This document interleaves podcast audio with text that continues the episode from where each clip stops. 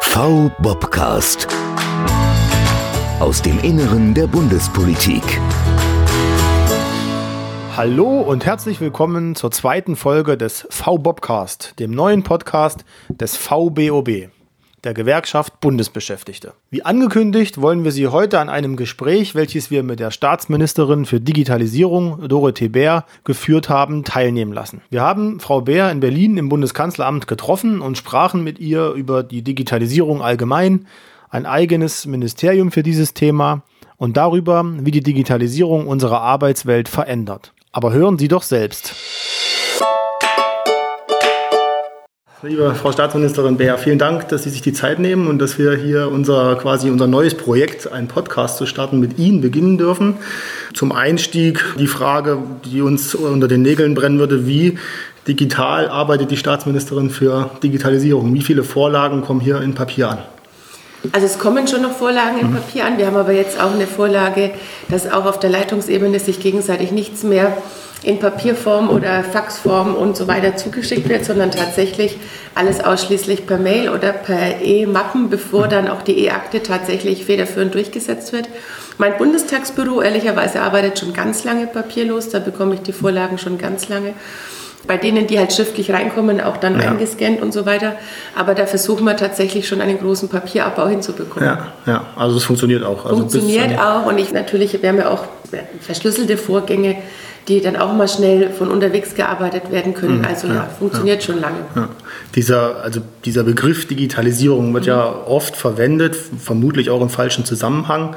Was, wovon reden wir eigentlich, wenn wir auch, also gerade in der Verwaltung vielleicht von diesem Prozess sprechen? Ich weiß nicht, ob man falsch davon spricht, sondern es hat halt jeder eine andere Vorstellung darunter. Für ganz viele Menschen ist Digitalisierung immer noch so analog ausschließlich Breitbandausbau, ähm, Mobilfunknetz, das ist quasi der einzige Begriff Digitalisierung, den Sie darunter subsumieren. Für mich, wenn ich es nur mit einem einzigen Wort beschreiben müsste, ist für mich Digitalisierung einfach immer nur mit Lebenserleichterung mhm. zu übersetzen. Und wenn man es jetzt auf die Verwaltung bezieht, da geht es natürlich nicht nur darum, dass bestimmte analoge Prozesse, die da sind, einfach hübsch in ein PDF verpackt werden und hochgeladen werden, sondern dass eben auch ganz anders gearbeitet werden kann. Dass auch vielleicht Prozesse nochmal überdacht werden, dass auch einzelne Zwischenschritte entfallen und dass eben auch die Möglichkeit besteht, auch interaktiv als Behörden von unserer Seite aus mit den Bürgerinnen und Bürgern in Kontakt zu treten Ganz klar kann man es ja festmachen am OZG, am Onlinezugangsgesetz, wo es um unsere Verwaltungsdienstleistungen bzw. auch um unsere Dienstleistungsbündel gibt und wir uns ja bis 2022 verpflichtet haben, diese 575 Bündel auch umzusetzen, um für alle Bürgerinnen und Bürger das Ganze nutzbar zu machen. Und von daher würde ich sagen, will ich auch, dass man mit dem Staat, dass man mit der Regierung, ob mit der Bundesregierung oder mit den Ländern oder ganz klar auch nochmal mit den Kommunen, dass man genauso viel Freude hat, in Anführungszeichen Geschäfte mit dem Staat zu machen, mhm. wie eben, wenn man mit einem Versandhandel zum Beispiel ja. Geschäfte macht. Also das habe ich also zum Beispiel selbst auch erlebt, wenn, wenn ein, ein Kind geboren wird und ich an die gleiche Behörde dreimal die Geburtsurkunde schicken muss, um irgendwelche also Verwaltungsverfahren in Gang zu setzen, ist das wahrscheinlich noch nicht zufriedenstellend digitalisiert, der Prozess. Ne? Nee. Es kann alles automatisiert werden und es gibt ja auch bestimmte Daten, wenn die Bürgerin und der Bürger das möchte, wo es nach dem Once-Only-Prinzip auch möglich sein muss, die nur ein einziges Mal ja. dem Staat zur Verfügung zu stellen. Natürlich gibt es Bereiche, die sich ändern. Man kann den Namen ändern durch Heirat beispielsweise oder Scheidung oder Tod oder wie auch immer, also Tod des Partners. Aber der Geburtstag, die Geburtszeit, der Geburtsort, das ändert sich halt nun mal mhm. nicht. Und das ist auch sehr ärgerlich, wenn man es ständig wieder neu ja, eingeben muss. Ja.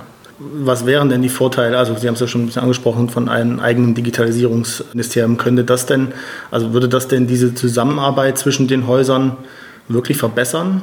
Oder würde man eine neue Konkurrenz schaffen? Es kommt eben genau auf die Ausgestaltung ja. an. Also einfach nur ein Haus hinzustellen, zu sagen, wir haben jetzt ein Digitalministerium, jetzt sind alle Probleme gelöst, das wird sicherlich hm. nicht reichen. Sondern wenn man sich da ganz ehrlich macht und sagt, ja, dann muss aber auch mal, zum einen müssen natürlich Zuständigkeiten aus ja. verschiedenen Häusern raus, klar, aber nicht alle. Man will ja auch nicht 13 analoge und ein digitales Ministerium. Und auf der anderen Seite müsste sich jedes Haus sowieso als Digitalministerium verstehen. Wenn man aber noch mal in einem bestimmt was bündeln will oder eins der bestehenden anders aufstellt. Mhm braucht man natürlich trotzdem analog Finanzministerium zum Beispiel mal Vetorechte, braucht auch die Möglichkeit, durchgreifen zu können, was ja momentan gar nicht gegeben ist, weil wir halt ein Wort wie das schöne Wort Ressortprinzip haben, was man in anderen Ländern gar nicht übersetzen kann, mhm. weil die gar nicht verstehen, warum zum Beispiel auch aus dem Kanzleramt raus oder vom Regierungschef, der Regierungschefin selber gar nicht so viele Durchgriffsrechte in die einzelnen Häuser sind. Klar gibt es eine Richtlinienkompetenz, aber die geht natürlich auch es ist immer ein ganz großer Wurf. Man kann sich auch nicht als Regierungschef jeden Tag da um jedes einzelne Thema kümmern. Das ist ja zeitlich alles gar nicht möglich. Und deswegen, ja, es könnte sinnvoll sein, wenn es richtig aufgestellt ist, wenn man es einfach nur jetzt aus der Position raus hochskaliert, mhm. ohne zusätzliche Kompetenzen oder eben Vetorechte oder Eingriffsrechte, wird es auch nicht ja, funktionieren. Ja. Wie realistisch für wie realistisch halten Sie das, dass es in dieser Legislaturperiode noch passiert? In der glaube ich es gar nicht, weil ich auch nicht glaube, dass unser Koalitionspartner das mitmacht. Ja. Wenn wir, ich bin jetzt mal ganz flapsig, wenn jetzt die Union ein neues Haus bekommt, will die SPD mindestens fünf neue. Also von daher arbeiten wir seit zwei Jahren so. Ja. Das glaube ich nicht. Okay. Hm. In der nächsten halte ich es für wahrscheinlich und zwar deswegen, weil es sich halt total super anhört und weil man denkt, ja, dann haben wir es geschafft. Ich hoffe, dass wenn eins kommt, dass es eben richtig aufgestellt wird. Ich hoffe aber auch, dass es ein Übergangsministerium ist, dass es irgendwann gar nicht mehr notwendig ist, weil wenn alle Prozesse komplett digitalisiert sind, dann ist jedes Haus ein Digitalministerium, ja. dann muss das Wort auch gar nicht mehr mit ausgesprochen. Ja. Wir sagen ja auch nicht bei jedem, wir haben jetzt da ein industrielles äh, Wirtschaftsministerium oder wir denken die Industrie oder die Industrialisierung natürlich genauso mit. Und deswegen, ja, irgendwann wird es sich hoffentlich auch überholt haben. Was vielleicht noch spannender wäre, wir hatten ja auch mal ein Zukunftsministerium mhm. mit Heinz Riesenhuber als Zukunftsminister, wo es auch mal erlaubt war, mal in längeren Phasen zu denken, nicht immer nur ein Geschäftsjahr, eine Legislaturperiode, sondern auch mal vielleicht größer zu denken, auch mal in Jahrzehnten zu überlegen, wo wollen wir eigentlich, nicht nur, jetzt haben wir ja schon 2020, 2030 stehen, sondern vielleicht 2050, weil andere Länder schon eher den ganz großen Wurf machen ja. und in Jahrhunderten planen, auch in dem Wissen, dass sie dann selber nicht mehr in der Verantwortung stehen. Das finde ich eigentlich spannender. Ja. Wenn wir also auf Digitalisierungsprozesse schauen, also in unserer Arbeitswelt und quasi die Arbeitswelt der Verwaltung mit der in der Wirtschaft draußen vergleichen, ist dann bedeuten diese Prozesse in der, glauben Sie in der Verwaltung was anderes oder lässt sich das äh, leicht übertragen, wie zum Beispiel Facebook, Google arbeiten auf eine Behörde oder auf ein Ministerium? Na, eins zu eins sicherlich nicht. Was man aber schon lernen kann, ist, dass man sich wesentlich diverser auch aufstellen können ja. muss, auch in den Behörden. Ich werde jetzt einigen auf die Füße treten, aber ein Haus, was zu 100 Prozent aus Juristen besteht, weiß ich jetzt nicht, ob das immer die allergroßartigsten Ergebnisse liefert. Das Gleiche würde aber auch gelten, wenn es 100 Geisteswissenschaftler wären. Ich will es gar nicht auf eine bestimmte Berufs Berufsgruppe beschränken, sondern auch da müssen wir neu denken, sagen, muss man wirklich für jede einzelne Stelle mhm. auch immer bestimmte Abschlüsse haben.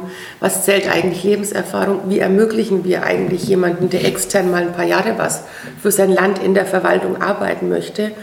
Die Möglichkeit auch wieder rauszugehen, ohne als allererstes zu denken, wie bekommen wir den in ein Pensionssystem rein. Wie, wie trägt denn, wie, wie kann KI, das haben wir jetzt auch schon geschnitten, äh, das Thema, aber auch eben Digitalisierung zur, äh, noch weiter zur Attraktivitätssteigerung auch des Arbeitgebers Bund, des Arbeitgeberstaats beitragen? Naja, wenn es natürlich auch möglich ist, neue Familienmodelle leben zu können, ja. dass eben auch die Möglichkeit besteht, dass auch der Staat es möglich machen kann, Vertrauensarbeitsorte, Vertrauensarbeitszeiten zu schaffen Wissen Sie, an welchem Tag in der Woche die Feinstaubbelastung am höchsten ist in Deutschland? Montag? An den Pendlertagen? Eben nicht. Nee? Das ist das Spannende. An Mittwochen, weil in der Regel am Mittwoch jeder auch tatsächlich an seiner Arbeitsstelle ja. ist. Dass man mal eher noch ein verlängertes Wochenende Montag von zu Hause mhm. arbeitet, ein bisschen noch Dienstag und dann schon wieder Donnerstag oder dann den Freitag. Also Mittwoch ist so der größte Präsenztag. So. Das bedeutet, dass man natürlich dann auch als Staat sagen kann, ja, da gibt es auch Möglichkeiten, eben von zu Hause aus arbeiten zu können, einen Arbeitsplatz einzurichten. Das muss aber auch gar nicht zu Hause sein.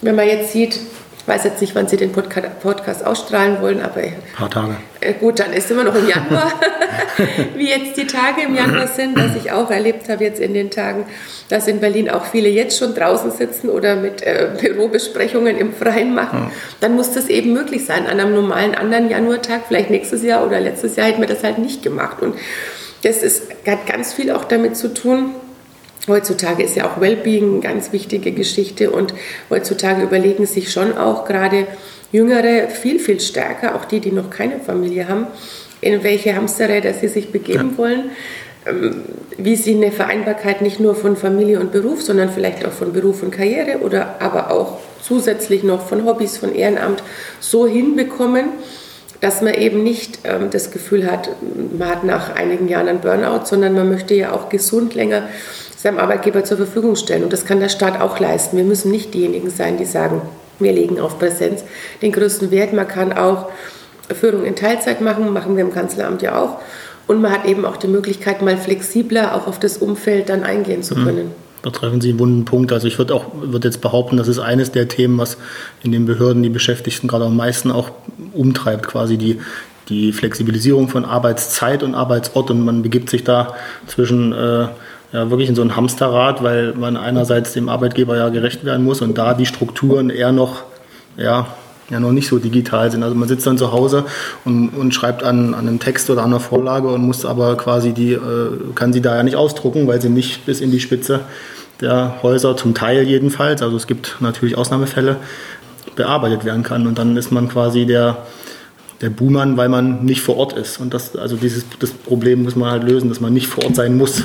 Das ist, genau, dass man nicht vor Ort ja. sein muss und dass auch jeder so technisch ausgestattet ja. ist. Ich habe selber gestern mit meinem Büro erst diskutiert weil ich ja auch viel unterwegs bin und ich gerne mit meinen Mitarbeitern auch von unterwegs arbeite. Aber die brauchen natürlich, also die haben von mir das okay, aber die brauchen auch die technischen Voraussetzungen. Ich will auch nicht, dass die schwere Laptops mitschleppen. Mhm. Das muss mit dem Tablet und der Tastatur auch möglich sein.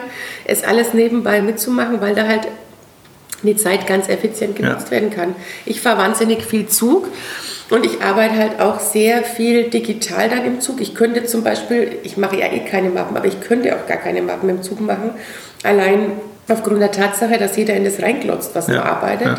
Das möchte man natürlich auch nicht. Ich habe neulich im Zug auch aus einem Ministerium, in einem Zug aus einem Ministerium eine Mitarbeiterin gesehen, die lauter VS-Sachen bearbeitet hat, was ich auch spannend fand.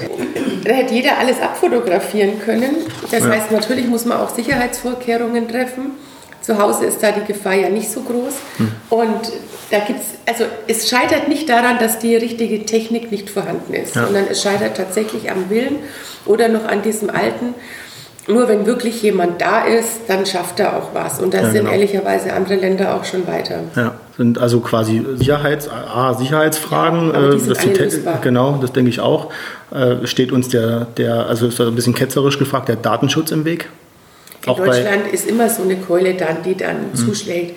Ich habe in den Koalitionsverhandlungen, als wir es noch weiter aufbauen, aufbauen wollten, eher so gemerkt, dann muss man ja Menschen einstellen, die dann nach Hause gehen und überprüfen, in welchem Winkel da die Schreibtischlampe ist und ob dann unter dem Tisch so ein Bänkchen ist für die Füße. Habe ich gesagt, ganz ehrlich, das kann man alles einrichten. Dann nehmen die ihren Tablet oder ihren Laptop und lümmeln sich aufs Sofa. Da kann doch nicht ständig jemand daneben stehen und gucken, ob zu Hause auch hm. jede einzelne Bedingung erfüllt ist. Das würde ja auch völlig dem Prinzip widersprechen. Ja, das ist eine Kulturfrage. Einfach. Es ist eine absolute Kulturfrage und wir müssen eher daran arbeiten, dass diejenigen in der Firma oder in unserem Fall in der Behörde schief angeschaut werden, die zu den Kindergartenabholzeiten noch rumhängen, obwohl sie eigentlich dann dazwischen auch mal heimgehen sollten und am Abend auch weiterarbeiten können, wenn es mhm. ihnen dann eben gerade taugt und passt. Und es sind ja auch immer so Lebensphasen.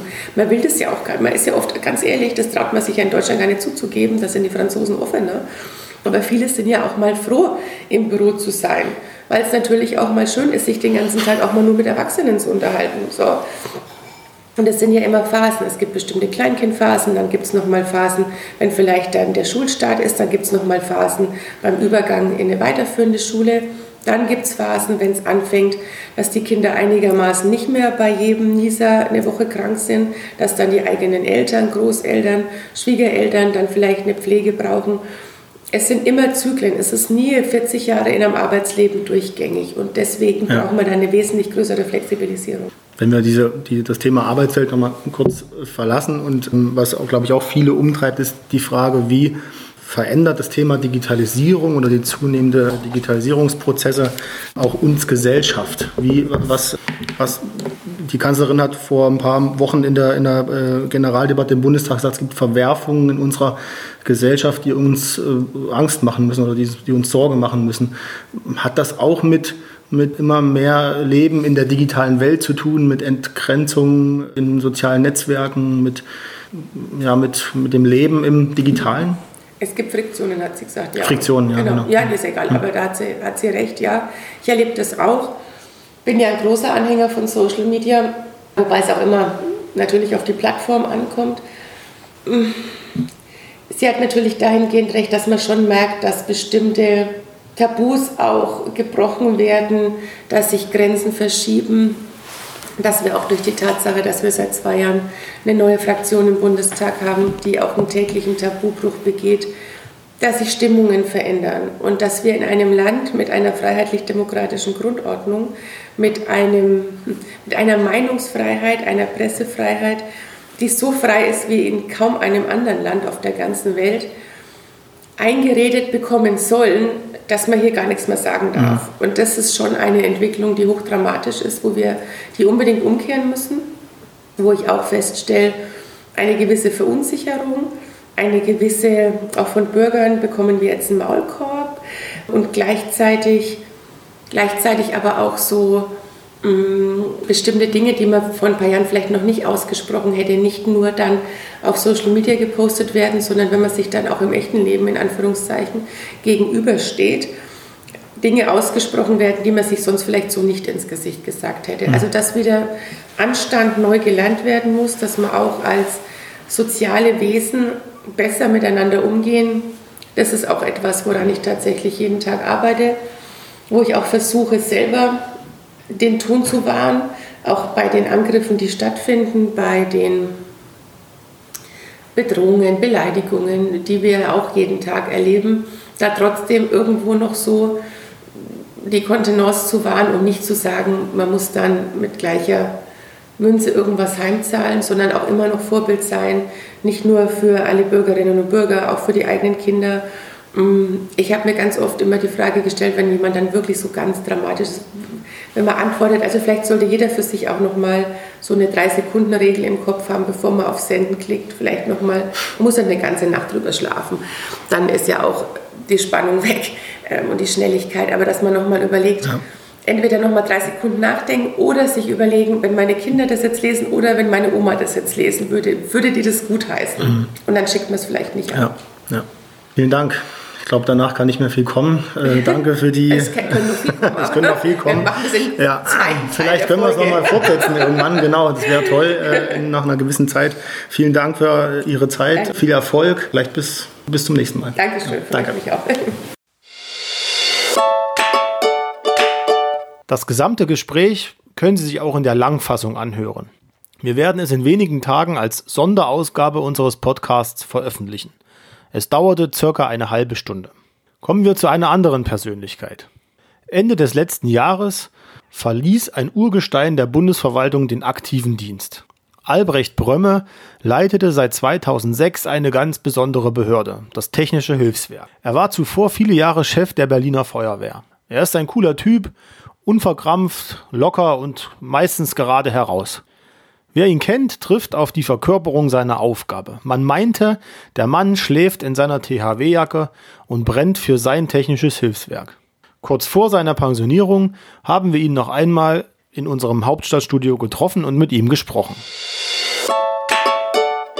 Wie blicken Sie denn auf Ihre Dienstzeit zurück? 13 Jahre THW, was Gibt es irgendwas, was Ihnen ganz besonders in, in Erinnerung, im Herzen bleibt?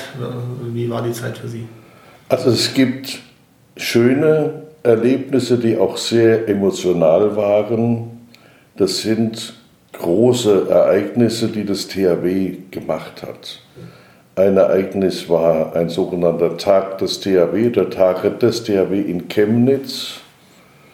Da hatten wir Workshops, Veranstaltungen, da hatten wir einen gemeinsamen Gottesdienst. Da kam die Bundeskanzlerin, der Ministerpräsident von Sachsen, der Bundesinnenminister war da. Also da war alles so gekommen, weil das THW eingeladen hatte, um mit allen Ortsverbänden aus ganz Deutschland auch mal zu reden, zu hören und nächste Schritte oder ein bisschen in die Zukunft zu denken. Das war großartig, das gab es noch nie beim THW, das haben wir auch in meiner Amtszeit schon aus Kostengründen nur einmal gemacht. Ein anderes besonderes Ereignis war eine Pontonbrücke über den Main in Frankfurt am Main mit lauter THW-Pontons gebaut. Die mussten vorher dann renoviert werden, da musste vorher geübt werden im Kleinen. Und dann so ein Brückenschlag, so heißt das formal, mit Ponton eine Schwimmbrücke zu bauen, die dann auch benutzt wurde von der Bevölkerung. Das war auch ein Highlight. Ist es schwerer geworden, Nachwuchs zu gewinnen? Ich habe zwei Kinder, das reicht. Fürs THW? Äh, es, ist dort, es ist dort nicht schwer, wo man eine positive Grundeinstellung in der Jugendarbeit hat. Mhm. Das klingt nahezu unglaublich, aber das ist ein ganz wesentliches Element. Wie sieht ein Ortsverband sich selber?